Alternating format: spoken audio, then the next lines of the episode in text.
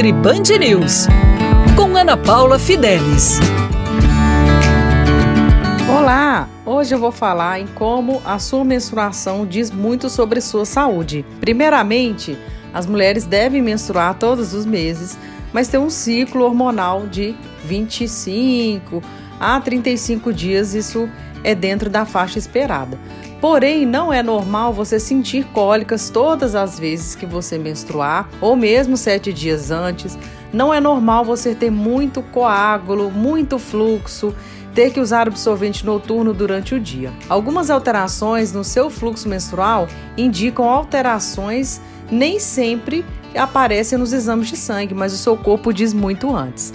Primeiramente, fluxo alto com muito coágulo tem deficiência de vitamina K. A nossa vitamina K só é ativada com intestino bastante saudável. E intestino saudável é ter microbiota boa, bactérias boas. Isso com a alimentação nós conseguimos. O intestino saudável, ele tem papel fundamental em também diminuir a inflamação, as prostaglandinas, que também vão evitar que você tenha dor na lombar, por exemplo, na menstruação. O fluxo intenso também pode ser excesso de estrogênio e pouca progesterona. Isso na alimentação a gente consegue corrigir e com alguns suplementos específicos.